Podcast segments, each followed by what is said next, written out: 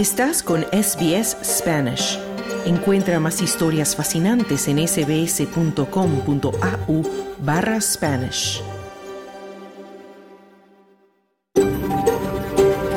SBS, a world of difference. You're with SBS Spanish on mobile, online and on radio. Estás con SBS en español, en tu móvil, por internet, en tu radio. Muy buenas tardes, bienvenidos a SBS Audio Australia en español. Mi nombre es Marcia de los Santos. Te acompaño desde nuestros estudios en la ciudad de Melbourne, tierra ancestral Wurundjeri. SBS reconoce la conexión continua e inquebrantable de los pueblos aborígenes y de los pueblos del estrecho de Torres con sus tierras. Hoy en el programa vamos a hablar del fallecimiento hace unas horas del expresidente chileno Sebastián Piñera, luego de que se registrara un accidente de un helicóptero que él mismo piloteaba. También conversaremos con Mónica Espinosa, coordinadora de comunicación de la organización Latin Stories Australia, y la voluntaria Anabela de Marchi, sobre una oferta de talleres en español para ayudar a nuevos inmigrantes a lograr un sentido de pertenencia e inclusión en Australia. Y en deportes, nuestro experto en fútbol Sergio Levinsky nos traerá noticias de la Copa Asia, la crisis del Sevilla en la Liga Española y de las circunstancias del exjugador Dani Alves, quien afirma que había bebido mucho la noche de una presunta violación. Pero primero vamos con Claudio Vázquez y el boletín de noticias de este miércoles 7 de enero 2024.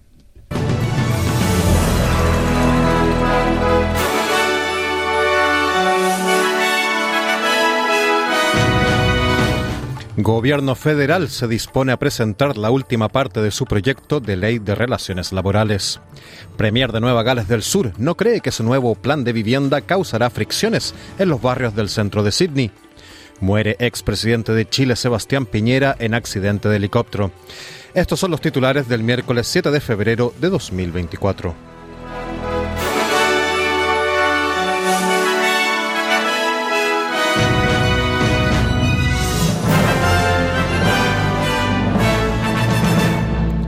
Muy buenas tardes. Comenzamos con noticias nacionales.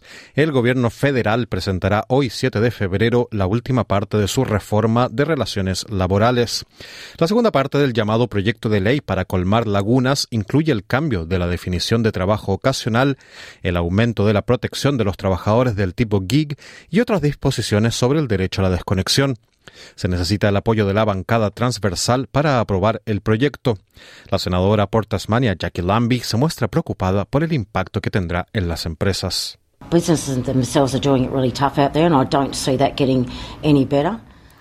Las empresas lo están pasando realmente mal y no creo que vaya a mejorar a lo largo del año.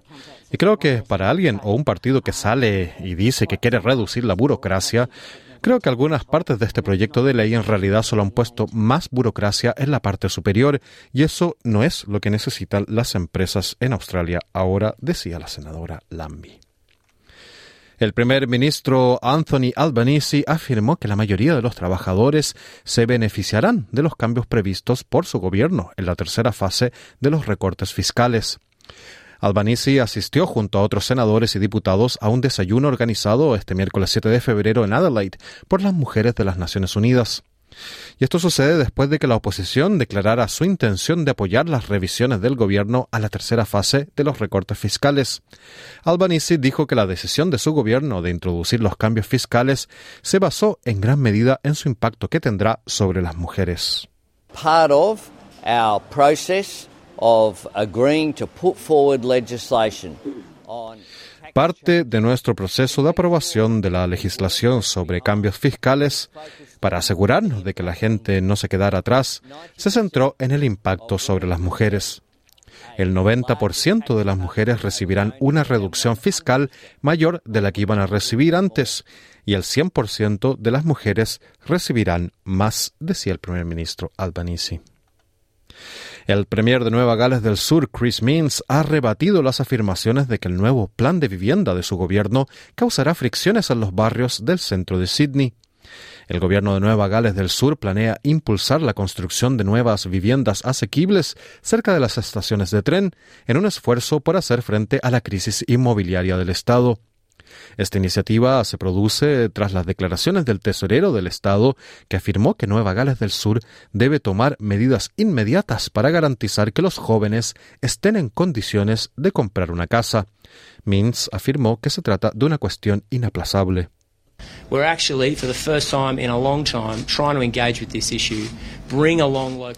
Por primera vez en mucho tiempo estamos intentando abordar este asunto, reunir a los gobiernos locales introducir cambios prácticos en la zonificación y la planificación para que los jóvenes puedan tener un lugar donde vivir en Sydney. Ese es realmente el objetivo. Y en los periódicos de esta mañana había un informe que sugería que no vamos a cumplir nuestros objetivos. Algunos alcaldes han dicho en la radio que íbamos demasiado lejos. En última instancia, creemos que estamos consiguiendo el equilibrio adecuado. No digo que no vaya a haber fricciones, decía Mins. Vamos ahora a noticias internacionales. Las fuerzas de defensa israelíes, las IDF, afirmaron haber iniciado una investigación interna sobre posibles violaciones de la ley en su respuesta a las incursiones del 7 de octubre de Hamas. Esto se produce después de que se informara de la muerte de civiles por fuego amigo durante las incursiones. El periódico israelí Haaretz informó que una casa de la zona del kibbutz Be'eri, una de las más afectadas por el ataque de Hamas, fue bombardeada por un tanque israelí, matando a 12 rehenes de ese país retenidos por militantes de Hamas. El portavoz del ejército israelí, el contraalmirante Daniel Hagari, afirmó que esta investigación examinará a fondo el incidente. We are currently in combat. I've also explained how deep the fighting is in Han Yunis, in the north of the Strip. The fighting is still intense. Alongside this, we are preparing the method in which we will investigate ourselves, and it is clear to us that we will investigate ourselves. Actualmente estamos en combate. También he explicado los intensos que son los combates en Han Yunis, en el norte de la Franja de Gaza. Los combates siguen siendo intensos. Paralelamente, estamos preparando el método con que nos investigaremos a nosotros mismos y tenemos claro que nos investigaremos profundamente. Daremos la vuelta a todas las piedras necesarias, decía Daniel Hagari. Vamos ahora a noticias de Latinoamérica. El expresidente de Chile, Sebastián Piñera, falleció este martes en un accidente de helicóptero en el lago Ranco, a 920 kilómetros al sur de Santiago, donde pasaba vacaciones de verano junto a algunos de sus hijos y nietos. El exministro de Educación de su gobierno y vecino el lago Ranco de Piñera, Gerardo Varela, señaló a medios chilenos que no se sabe bien si el expresidente tuvo un infarto o no, pero no habría sido capaz de sacarse el cinturón y en consecuencia se habría hundido con el helicóptero, dijo Varela. Piñera, dos veces mandatario entre el 2010 y 2014 y entre el 2018 y el 2022, fue el primer presidente de derecha que llegó al poder por elección popular después de la dictadura de Augusto Pinochet. El gobierno del actual presidente izquierdista, Gabriel Boric, quien sucedió a Piñera en el poder desde marzo de 2022, lamentó profundamente su muerte. Piñera, que tenía un doctorado en economía en la Universidad de Harvard, fue un empresario que amasó una fortuna en la banca y en empresas de diversos sectores. El expresidente habría cumplido 74 años el pasado primero de diciembre y era conocido por pilotar su propio helicóptero. Según amigos que estaban en el lago Ranco, el expresidente estaba alojándose en este periodo en la casa de vacaciones de la familia junto a su esposa Cecilia Morel y algunos de sus cuatro hijos y nueve nietos. Escuchamos al presidente de Chile, Gabriel Boric, hablar sobre la organización de los funerales de Estado en honor a Piñera. He instruido que el expresidente Sebastián Piñera sea despedido con los honores de funeral de Estado y decretado tres días de duelo nacional para honrar la memoria de quien fuera electo presidente de Chile en dos oportunidades. Para ello, he designado a nuestro ministro de Relaciones Exteriores, Alberto Van Claveren, encargado del comité para la organización de un funeral de estas características. Investigadores australianos podrían haber descubierto una forma de curar un defecto del cuerpo humano que provoca el lupus. Se espera que su descubrimiento ofrezca un tratamiento eficaz a largo plazo para esta enfermedad autoinmune. El lupus es una enfermedad que se produce cuando el sistema inmunitario del cuerpo se vuelve contra sus propios tejidos y órganos. Un estudio dirigido por la Universidad de Monash halló un modo de reprogramar las células defectuosas de los pacientes con lupus con moléculas protectoras de personas sanas. Utilizando células humanas, el nuevo tratamiento restaura el lado protector del sistema inmunitario que evita la autoinmunidad. Los investigadores esperan que este nuevo método, desarrollado en tubos de ensayo y probado en modelos preclínicos, pueda desarrollarse también para otras enfermedades autoinmunes como la diabetes, la artritis reumatoide y la esclerosis múltiple.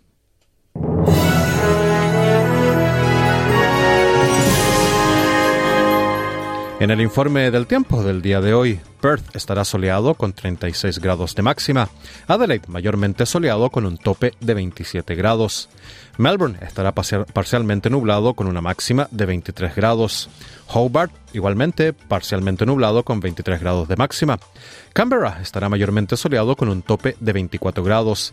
Sydney tendrá algunas precipitaciones y 25 grados de máxima. Brisbane tendrá lluvias ocasionales y 32 grados de calor, mientras que Darwin estará parcialmente nublado con una máxima de 33 grados. Este fue el boletín de noticias del miércoles 7 de febrero de 2024. Pero no te vayas, que de inmediato comienza tu programa de SBS Audio Australia en Español con mucha más información. Mañana a la una, otro informe noticioso. Muy buenas tardes.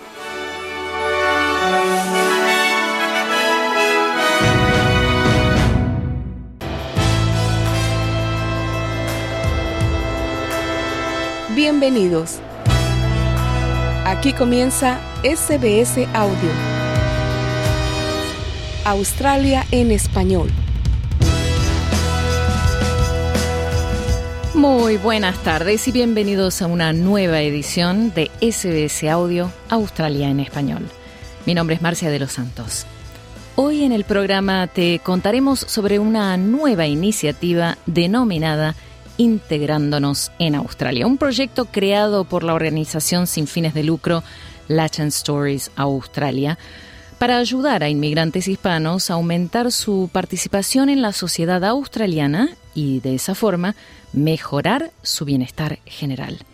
Y en deportes, nuestro experto en fútbol, Sergio Levinsky, analizará las noticias de la Copa Asia, la crisis del Sevilla en la Liga Española y de las circunstancias del exjugador Dani Alves, quien afirma que había bebido mucho la noche de una presunta violación. Pero antes, vamos a hablar del anuncio hace unas horas de la muerte del expresidente chileno Sebastián Piñera, quien perdió la vida en un accidente de helicóptero que él mismo piloteaba. El incidente ocurrió en Lago Ranco, una zona de vacaciones a más de 900 kilómetros al sur de la capital, Santiago, donde el exmandatario pasaba vacaciones de verano junto a algunos de sus nietos e hijos. Iba acompañado por otros tres pasajeros que supuestamente sobrevivieron. Nuestro corresponsal en Latinoamérica, Wilfredo Salamanca, amplía la noticia.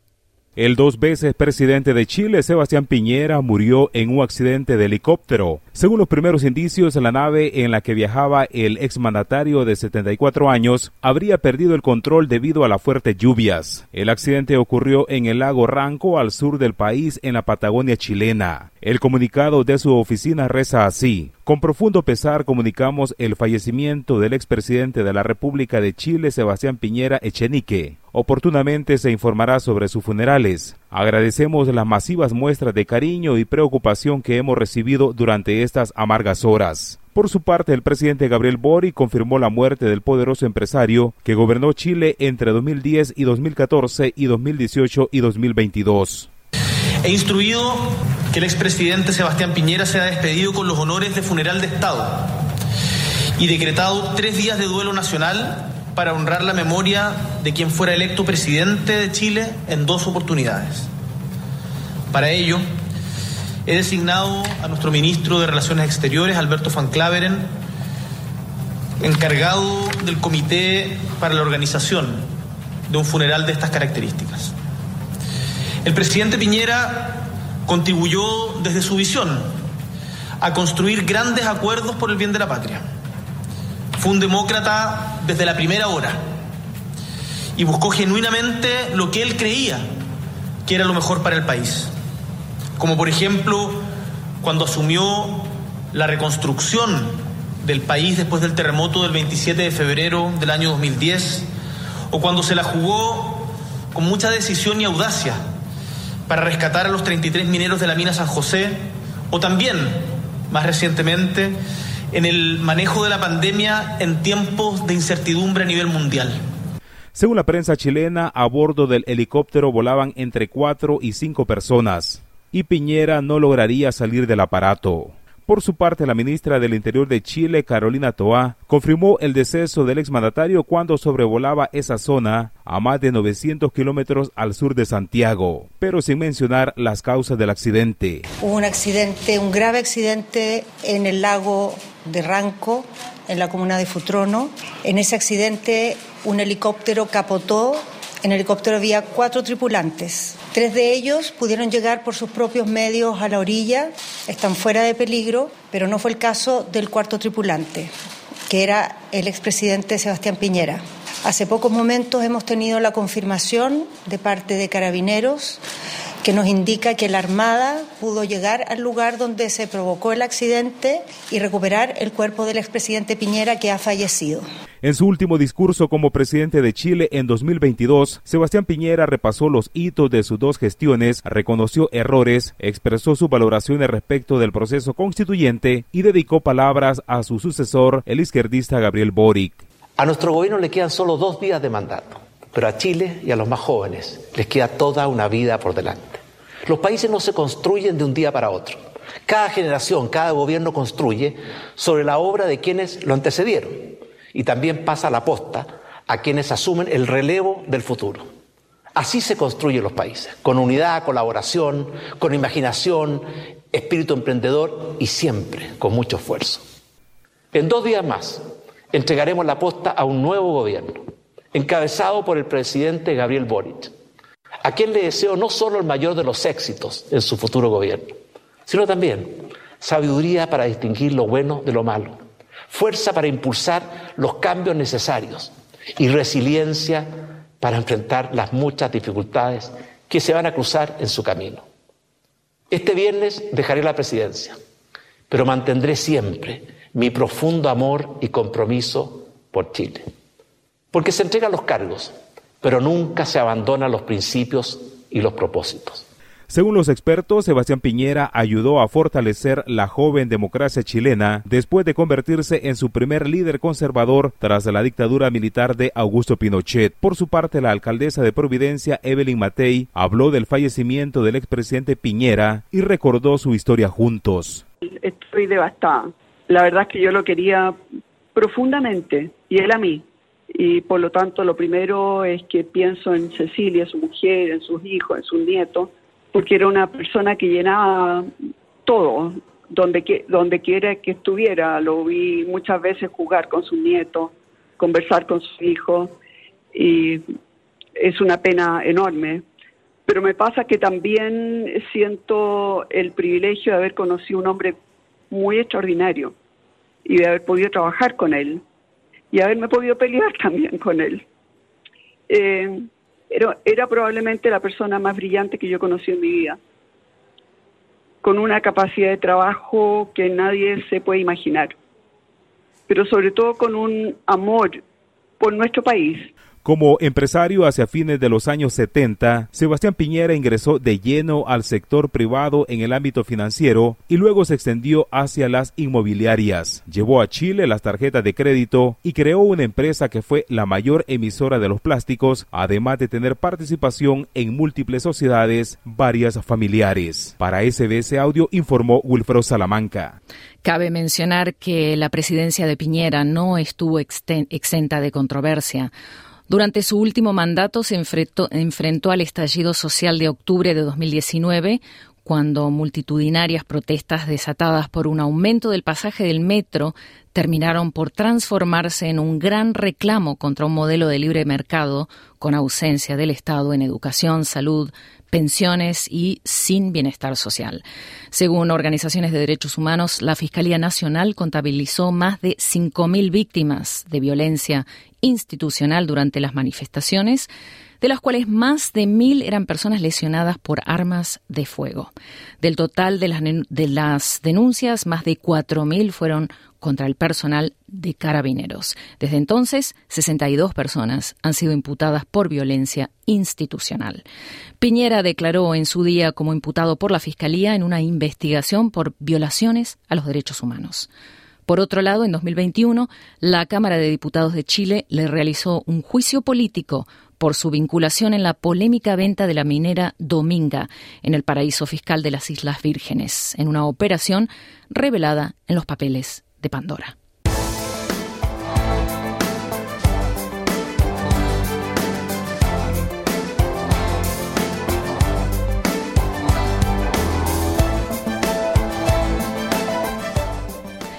¿Te has preguntado alguna vez qué significa integrarse a la cultura del país al que emigras? Pues es una pregunta que muchos inmigrantes se hacen, por lo menos una vez en sus vidas, y un tema que a menudo genera profunda reflexión.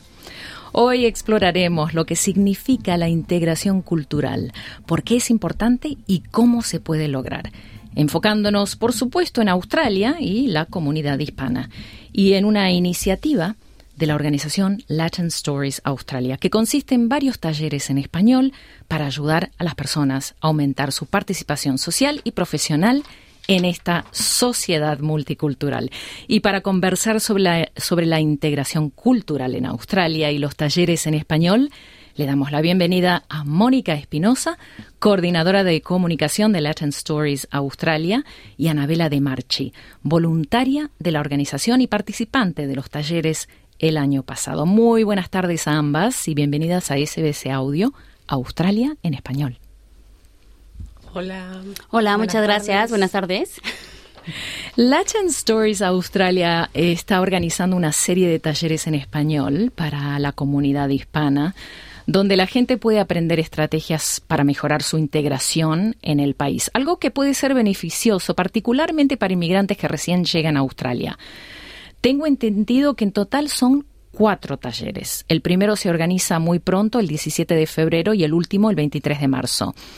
¿Qué temas tienen planeado cubrir a lo largo de cada sesión y, cómo describirías la estructura de cada taller? Comencemos contigo, Mónica. Hola, Marce, muchas gracias. Eh, nada más para decir rápido, Latin Stories Australia es una asociación este, sin fin de lucro que lleva un poco más de casi 10 años apoyando a los migrantes latinos en Australia y apoyando su participación y su historia y su integración aquí en Australia. ¿no? Entonces, para todo este hispanohablante, bienvenido. Gracias por esa aclaración, sí, muy importante. Bueno, la presentación. Eh, Integrarnos a Australia es una serie de talleres que se que es, un proyecto que empieza el año pasado, en el que hicimos unos cinco o seis talleres y debido a su importancia y a su Debido a su relevancia y gran participación, decidimos traer los cuatro talleres más en este 2024. Y la idea de los talleres es crear comunidad. Esa es la, idea más importante, es conectar con otros latinos, eh, sin importar cuánto tiempo llevan, ¿no? Al final todos somos latinos, necesitamos este sentido de pertenencia, eh, crear comunidad y descubrir cómo con tu con tus conocimientos puedes y con tus habilidades y con tu cómo puedes aportar a esta sociedad multicultural que tanto sabemos que aquí en Australia, nada más en Victoria, ¿no? Eh, más del 50% son multiculturales, ¿no? Entonces, los talleres tienen cuatro, cuatro, se definen por cuatro secciones.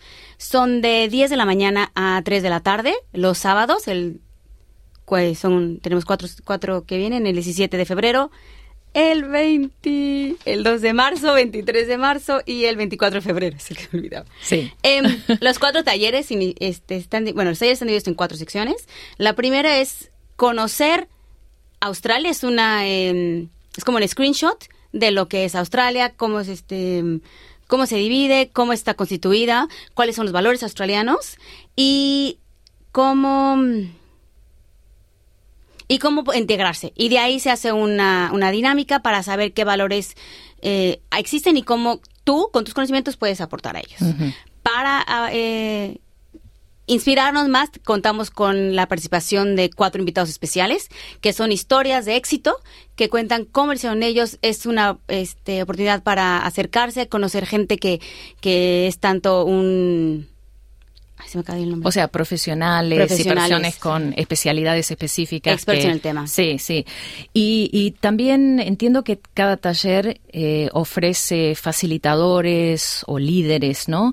Eh, ¿quiénes, ¿Quiénes son estos individuos? Me imagino que en parte son estas personas que acabas de describir, Mónica, eh, especialistas que vienen a dar charlas para explicar cómo ellos lograron integrarse en Australia. ¿Y, de qué forma planean guiar a los participantes? Sí, mira, la idea, y es como el nombre, ¿no? Latin Stories Australia, la idea es contar historias para inspirar y para ahí para integrar, ¿no? Eh, y crear comunidad. Entonces, eh, tenemos a este primero, el 2 de marzo, va Jorge Acevedo, que es un experto en el medio ambiente, que explica cómo Australia le ha abierto las puertas para poder llevar a cabo su proyecto, que es mejorar la conciencia social y eh, económica y ecológica, ¿no? Este, en la sociedad a nivel mundial.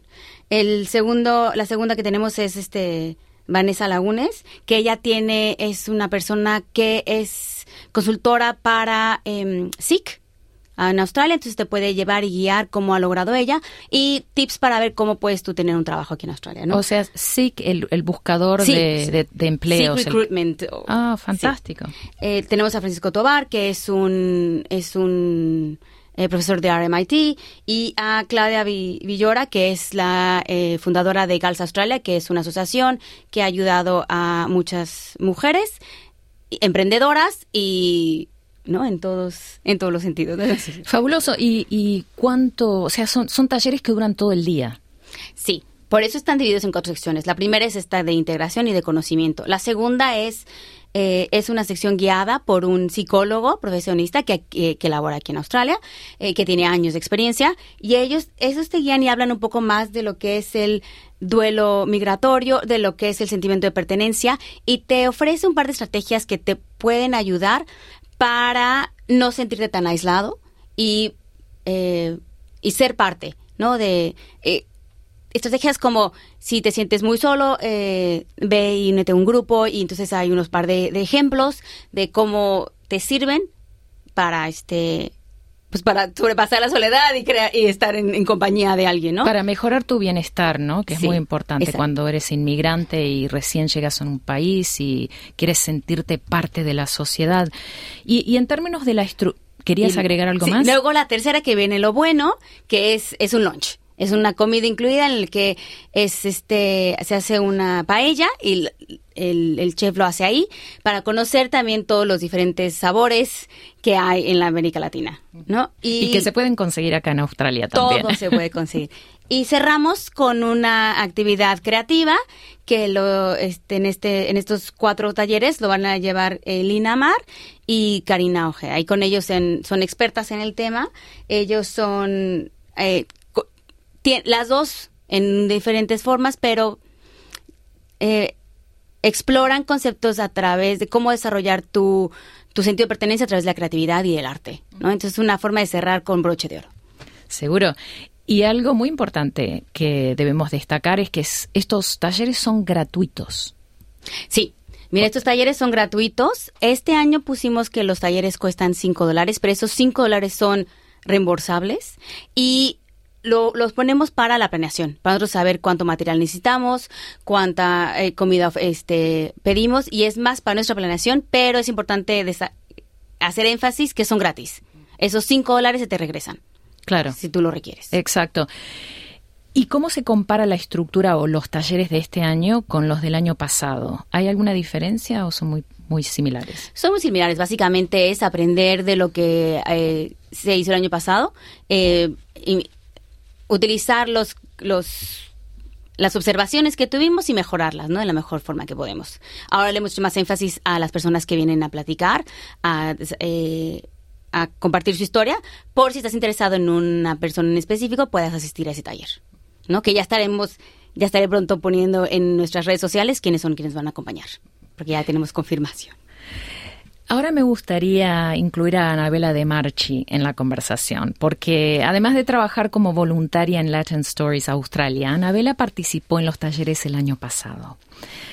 Pero antes de hablar de los beneficios de los talleres y de cómo te ayudaron, Anabela, cuéntanos sobre las experiencias que tuviste cuando recién llegaste a Australia de Argentina hace cuatro años. ¿Qué aspectos de la vida cotidiana en Australia te resultaron completamente diferentes a los de tu país y, en cierta forma te complicaron la vida. Bueno, mira, mi historia eh, es bastante complicada porque yo llegué una semana a Australia en marzo de 2020 una semana antes del lockdown, eh, en lo que iba a ser mi año de aventura y exploración. Y bueno, me terminé encontrando acá con, con un montón de complicaciones, ¿no? Em, yo vengo de, un, de una ciudad muy chica de Argentina de 350.000 habitantes, em, donde había vivido toda mi vida. Entonces, llegar a una ciudad como Melbourne, tan multicultural, donde todo para mí es tan grande, eh, nada, fue, fue muy difícil. Mm, en el contexto de la pandemia, mucho, eh, mucho peor, ¿no? Así que los primeros dos años de mi estadía eh, acá te diría que, que todo fue un desafío. O sea, desde conseguir casa, a hablar el idioma, si bien yo soy profesora de inglés, el inglés australiano es diferente y acá hay muchas variedades. Eh, eso también fue un desafío. aprender a socializar también, en mis 30 años, encontrarme, ay, tengo que hacer amigos de nuevo, en un contexto de pandemia. También muy, difícil, muy, muy difícil. Aprendí que soy muy resiliente y recursiva, pero eh, todo fue un, desafío. Em, si tuviera que pensar, bueno, después de, la pandemia, ahora que yo ya estoy un poco más eh, estable, ¿no? Eh, una de las cosas que siempre pienso que me cuesta es el tema de la planificación. ¿A qué, te refieres? Em, los australianos en general me parece que son mucho más de, de pensar más a largo plazo y, mucho más organizados. En cambio, en, en Argentina tendemos más a ser más relajados en todos los ámbitos de nuestra vida, en el trabajo, en el, el, socializar. Entonces acá tuve que aprender a, organizarme mucho más. A tener una agenda. A tener una, tengo una, agenda. Y organizar una cena con una amiga en tres, en, tres, meses. Me acuerdo de que me invitaron a una fiesta de Navidad en septiembre el año pasado y yo eh, casi me va a dar un ataque de ansiedad. es, mucho. Pero bueno, son cosas que uno va, aprendiendo y va incorporando si uno quiere, ¿no? Y ve el beneficio a su vida. Claro, la idiosincrasia de este país. ¿Hubo alguna tradición o costumbre australiana que te costó entender al principio y que tal vez todavía te resulta complicada? bueno, lo de la planificación es una complicación todavía. Em, y estoy pensando que otra cosa. Um, no, no se me ocurre otra cosa en este momento. Em, bueno, mucha suerte entonces. Significa que no, no, no fue tan traumática la experiencia en sí, Australia. Sé que lo, borré, lo, borré. lo borraste de tu. de tus memorias. Pero con, respecto a la comunicación en inglés, ¿no? o sea, estabas explicando que eres o te desempeñas como maestra de inglés, docente de eh, enseñas inglés. ¿Cómo describirías tu experiencia con eh, los, los, los australianos, el, el, inglés de los australianos, qué tan difícil fue entenderlos y, mm. cómo te sientes ahora ¿no? con el inglés después de cuatro años. Y mira, cuando uno piensa en el inglés de los australianos, o sea, hay muchos, depende de donde uno viva, ¿no? Eh, sobre todo en Melbourne, que hay tanta variedad. Yo cuando, eh, antes de venir, ya me había puesto como em, objetivo em, hablar con, personas australianas estando ya en Argentina para acostumbrarme al acento. De igual manera, cuando llegué fue, eh, fue difícil hacerme entender, fue difícil entender el acento porque no, estamos acostumbrados a eh, escucharlo, ¿no? Em, generalmente el inglés que más se escucha en nuestros países es el norteamericano o el, o el británico, esas variedades. Em, durante los primeros meses que viví acá, viví en una zona regional en donde es mucho más difícil entender el, el acento australiano, es mucho más marcado.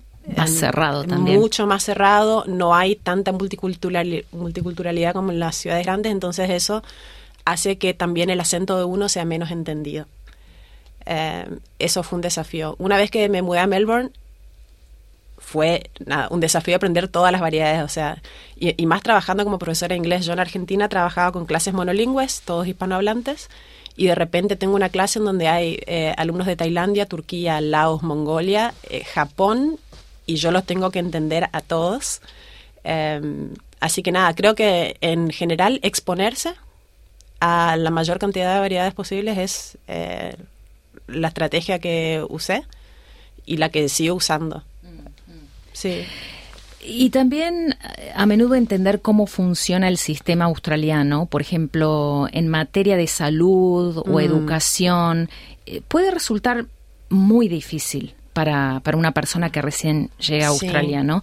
¿Qué tan, tan complicado fue para vos entender cómo funcionan estos estos sistemas que son esenciales? Sí, eh, bueno, en, cuanto eh, a la educación, me, resultó muy difícil entender em, cómo funciona el sistema y también cuáles son las escuelas de calidad, ¿no? Esto es todo un tema la educación en Australia y, está mucho más orientada a lo comercial, me parece a mí, eh, teniendo en cuenta mi experiencia educativa en Argentina, que, bueno, que en, mi país. Em, por esa razón hay muchos proveedores de educación que, que quizás, em, bueno, hay que tener en cuenta que no son buenos y esa clase de cosas. Em, y en cuestión, en relación a la salud, también fue otro aprendizaje porque los sistemas eh, de salud son muy diferentes, sobre todo en la consulta con, con especialistas. Eh, yo no estoy acostumbrada a tener que ir a mi médico de cabecera cada vez que necesito visitar a un especialista, entonces fue eh, mucha frustración, mucha frustración al principio, tanta que por ahí terminaba consultando con especialistas en Argentina porque yo ya no quería hablar más con mi GP. Em, pero bueno, ya lo entiendo, ya ahora me lo navego con mucha naturalidad, ¿no? Pero, pero bueno, es, es un proceso de aprendizaje y adaptación. Lo mismo te pasó a ti, Mónica, viniendo de México. Sí, yo digo que sí, pero lo que lo que quiero hacer aquí énfasis es una de las importancias que, que es lo que insistimos en Latin Stories, que es crear comunidad, que mm. es juntarte en, en talleres como estos y conocer a alguien que ha pasado por este tema y te puede ayudar y te puede apoyar. Por eso este énfasis en crear comunidad, en conectar con otros, eh, porque ellos te los pueden explicar a tu idioma y como tú entiendes, porque en el sistema de salud, ¿no? De, yo sé que está pasando por aquí, pero aquí funciona de esta forma, esto me sirvió a mí. En cuestiones de salud, en cuestiones de educación, en todas las cuestiones sociales que un, lo, lo que conforma un país y cómo Australia es diferente a lo que estamos acostumbrados, es mejor conocerlo de alguien que que viene con experiencia y que ya lo vivió, ¿no? Ya, ya eh, pasó por todo eso y te le puede ayudar para que sea mucho más fácil lo que es la integración, lo que es el, el proceso del estar aquí y, por, y también el, la compañía, ¿no? La compañía y no tener estos este, sentimientos de, de soledad, de aislamiento, porque últimamente Australia está en la esquina, ¿no? Sí, sí, sí, Entonces es, es, llegar y conocer a otros que siempre te van a ayudar y te van a llevar la mano y esta creación de comunidad que es que Australia se divide, se, caracteriza, ¿no? Por tener todas estas comunidades de otras eh, nacionalidades y bueno, la comunidad latina, ¿no? Y, somos fuertes y somos resilientes y, somos divertidos y, bueno, aquí lo estamos creando, ¿no? Fomentar comunidad, ¿no? Que es que es algo fantástico en vez de o en lugar de vivir como islas. Sí. Eh, eh,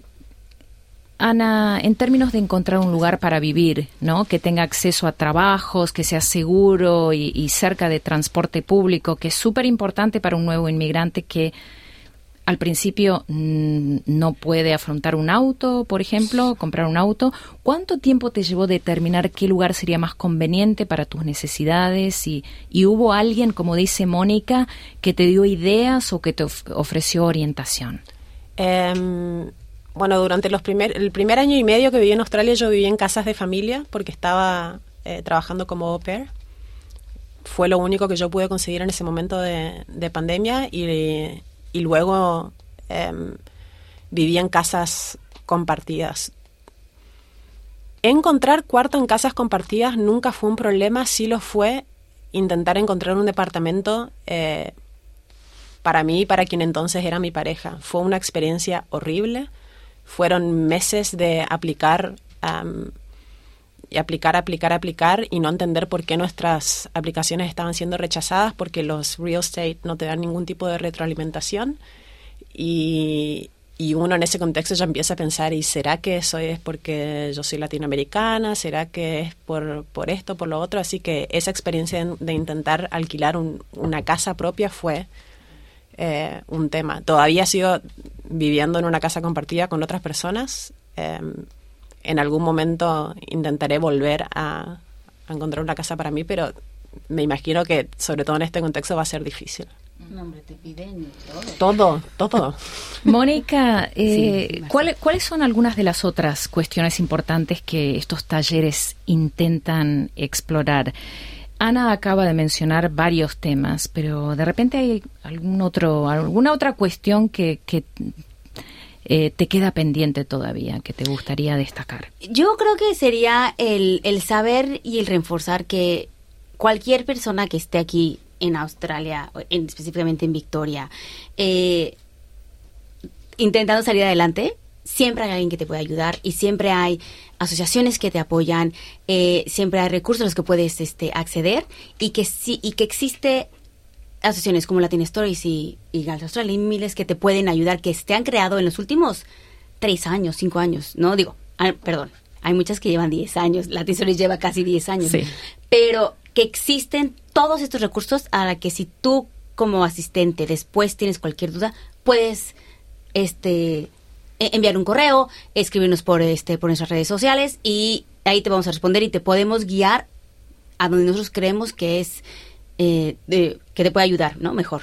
Y entonces es esta idea de, comunidad y pero continuidad, ¿no? Y este y seguir, ¿no?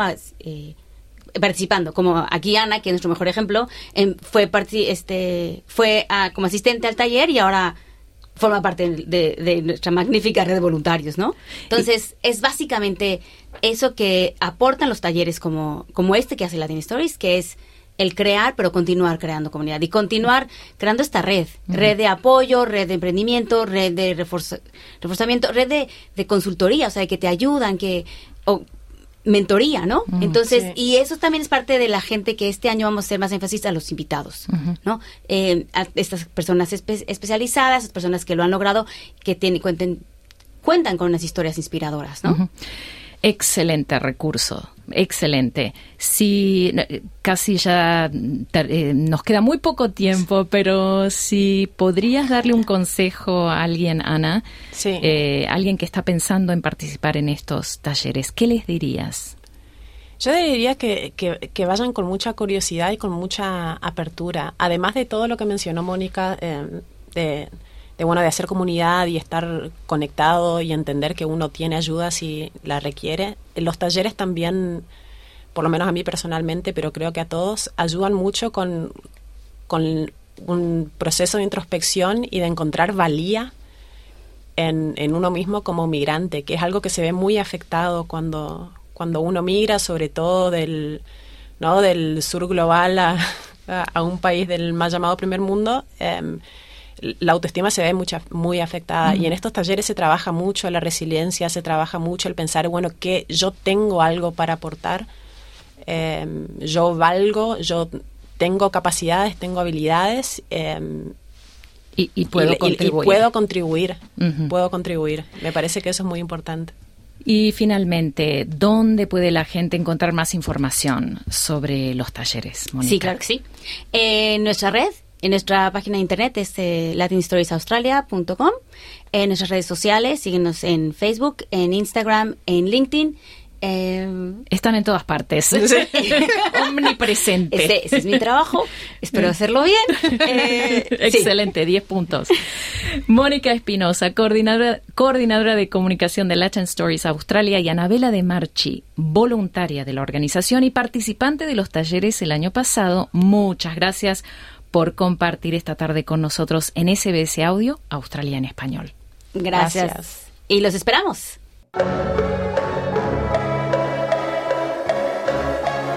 Hablemos de fútbol. Y llegó la hora de hablar del deporte número uno del mundo, con nuestro experto en fútbol, Sergio Levinsky, en conversación con nuestro compañero Carlos Colina. Muchas gracias, Marcia. Y llegamos al momento de hablemos de fútbol y ya está con nosotros Sergio Levinsky. Sergio, muy buenas tardes. ¿Cómo estás? Muy buenas tardes, Carlos. Un placer eh, grande hablar contigo. ¿Cómo estás?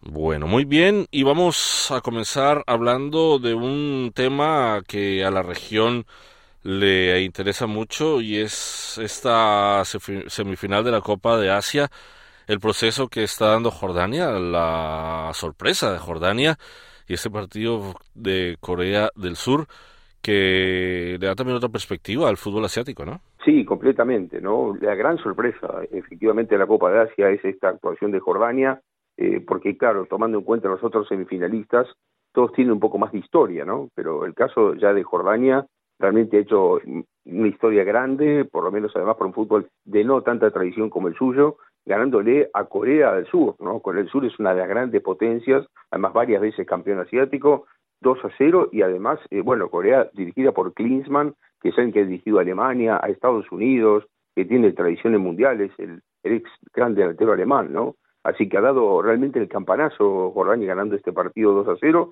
y claro, eh, tendremos también por el otro lado el, el, tema de Qatar con Irán, ¿no? La otra semifinal, Qatar con Irán, que, que también, ¿no? Son equipos eh, realmente fuertes en, en, los dos casos, ¿no?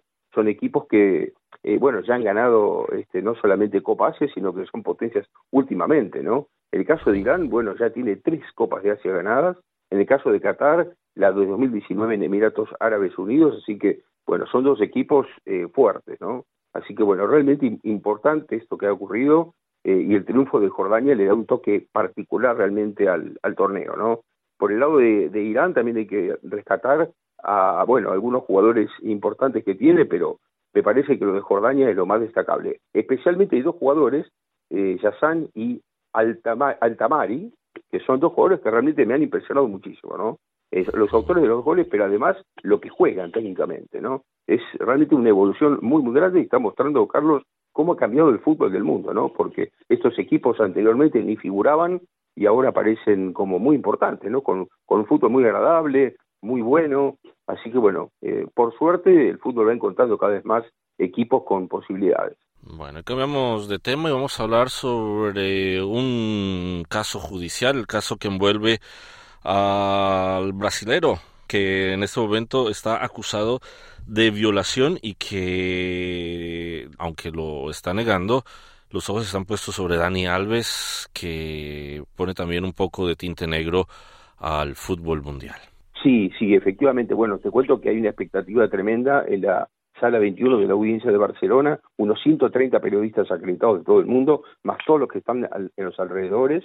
Y bueno, son tres días de juicio oral eh, en la última, este el último día se espera con mucha ansiedad lo que puede decir el propio Daniel Alves, que sea el último en hablar, ha pedido él y le han consentido esto, que él hablará cuando ya todos los testigos hayan declarado, pero bueno, eh, ya ha declarado la víctima primero, o la supuesta víctima ha declarado en forma que, este, digamos cerrada, porque ha pedido eso también, para, bueno, no tener ningún tipo de influencias, y después, bueno, ha aparecido en la segunda jornada 22 testigos pero entre ellos algunos muy importantes. Una es Joana Sanz, que se ha dicho muchas cosas, se han dicho muchas cosas, pero sigue siendo la esposa de Daniel Alves. Finalmente nunca le pidió el divorcio, ella misma lo confirmó, fue cambiando mucho de, de, posición. Había sacado una carta muy dura en los primeros días cuando se conoció la situación de Daniel Alves, de esa carta muy dura contra Alves fue cambiando, lentamente fue dando vuelta, digamos, a su opinión, y bueno, en este caso apareció sosteniendo un poco la posición de Daniel Alves, o por lo menos ayudándolo, ¿no? Porque lo que ella declaró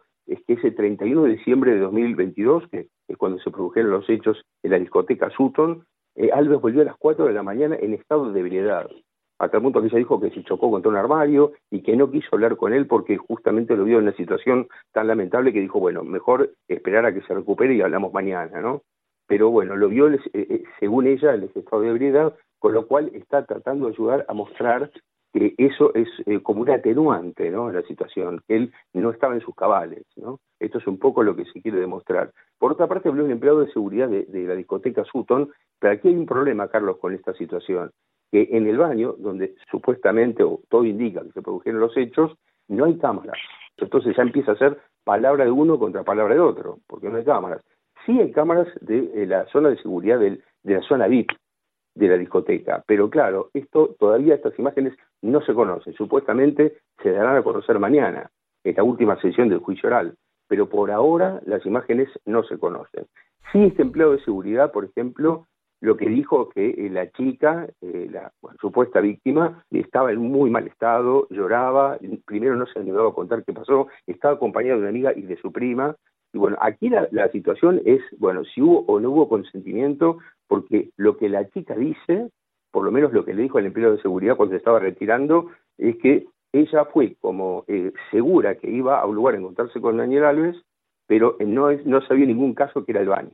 Ahora, después, por ejemplo, eh, eh, hay un empleado de seguridad que dijo que estuvieron hasta 16 minutos en el baño. Bueno, aparentemente la chica se resistió al forcejeo con Daniel Alves, ella se resistió, pero bueno, todavía queda mucho por saber en el último día, ¿no? Tanto los testigos que van a hablar como también Daniel Alves, que es el que va a cerrar, y después se habla de una condena posible de 9 a 12 años. Entonces, lo que está tratando de instalar la abogada de la defensa, digamos, Inés Guardiola, que es la abogada de Daniel Alves, es el estado de duda razonable, ¿no? Es decir, que como genera esta duda por la posible situación de embriaguez, o porque faltan datos, o porque faltan imágenes, terminen absolviendo a Daniel Alves por esta situación. Así que vamos a ver qué pasa en los próximos días. Y vamos rápidamente a terminar hablando sobre la liga y la situación del Sevilla, que no ganaba hace cinco jornadas. Ayer finalmente quebró este momento de dudosa eh, reputación, si se quiere, porque van en, en número 15 en la tabla qué pasa con el Sevilla y también lo que sucedió en el partido, que hubo incluso ataques ofensivos racistas contra uno de sus jugadores y también la imagen que se vio de todo el mundo donde al argentino también le hicieron un toque-toque inapropiado. Sí, bueno, pasó de todo en este partido de Madrid entre Rayo y Sevilla, eh, un Sevilla que ganó con, con dos goles de su goleador, ¿no? El marroquí en Nesiri, eh, que es un jugador que realmente siempre convirtió muchos goles y que ahora no había tenido demasiadas posibilidades, en un año muy irregular. Pero bueno, todo indica, Carlos, que lentamente con eh, la llegada de Quique Sánchez Flores, que es un entrenador con mucha experiencia, bueno, es jugador del Real Madrid, muy conocido en el mundo del fútbol, bueno, parece que el Sevilla está lentamente saliendo. Bueno, justo en este partido frente al Rayo no jugó Sergio Ramos, una de sus figuras, pero bueno, eh, eh, como decía, en Nesiri fue el autor de los goles en un partido bastante complicado con un Sevilla que si uno mira la tabla de posiciones está con 20 puntos, eh, eh, en eh, como decías bien, el puesto 15 sobre 20 equipos.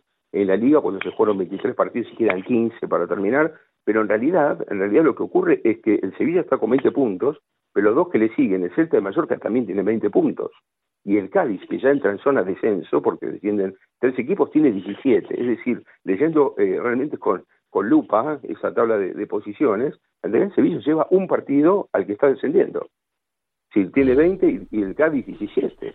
Entonces lleva tres puntos a un equipo que hoy está en descenso. O sea que el Sevilla está realmente muy, muy complicado y claro, alrededor del Sevilla empiezan a suceder algunas cuestiones como esto que le pasó a Ocampos, increíble, ¿no? Que se defendió diciendo no quise reaccionar más porque tengo una familia, porque tengo hijos, pero es increíble esto que ha pasado, ¿no? en que ponga bueno, un dedo justo ahí en la zona anal, digamos, este, en un momento de un lateral, desde una tribuna, parece realmente increíble, o los insultos racistas también que se han vivido, este, muy, muy complicada la situación de, este equipo, y claro, el gran problema es, siempre se dice que los equipos grandes cuando entran en una dinámica perdedora, les cuesta mucho más salir porque no están acostumbrados, ¿no?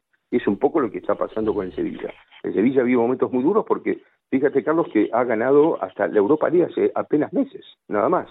Y de, ganar la Europa League ha pasado a quedar eliminado en fase de grupo de Champions, donde ha tenido muchísima mala suerte y varios malos arbitrajes, muy injustamente en dos partidos. Por ejemplo, perdió partidos que estaba ganando con decisiones arbitrales muchas veces equivocadas. Y claro, todo esto fue llevando una dinámica que fue cambiando entrenadores demasiadas veces hasta la llegada de Quique Sánchez. Así que vamos a ver ahora qué pasa, porque además la próxima jornada de la Liga de Sevilla enfrenta a Atlético Madrid, es uno de los equipos más duros, y que claro, Atlético Madrid no juega inmediatamente la revancha en Samamés por la Copa del Rey, va, va a tener que jugar en tres semanas. O sea que el Atlético Madrid cuando juegue contra el Sevilla casi estará enfocado en la Liga únicamente. O sea que tiene hasta esa mala suerte de Sevilla que el rival no va a ser, por ejemplo, como el de Bernabéu contra el Real Madrid, que se cuidó y hasta hizo muchos cambios el Cholo Simeone, el entrenador, pensando en el partido del miércoles contra el Atlético de Bilbao. En cambio, el fin de semana no tendrá ese problema el Atlético, justo contra el Sevilla, así que no parece andar de buen pie, ¿no? El equipo andaluz. Bueno, vamos a ver qué sigue sucediendo en la liga. Sergio Levinsky, ya hablamos de fútbol. Muchísimas gracias por haber conversado con nosotros aquí en SBS Audio. Por favor, Carlos, un placer. Un abrazo. Hasta la próxima. Y así llegamos al final del programa. Recuerda que en los próximos minutos este programa estará disponible en nuestra página de internet en sbs.com.au barra Spanish y también por la aplicación SBS Audio. No te olvides que puedes seguirnos en Facebook y en Instagram. Búscanos bajo el nombre SBS Spanish Australia en español. Muchas gracias por tu compañía. Hasta pronto.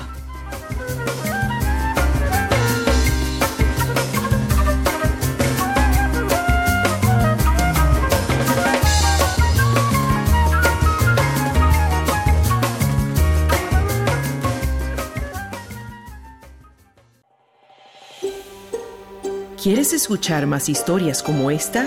Descárgatelas en Apple Podcasts, Google Podcasts, Spotify o en tu plataforma de podcast favorita.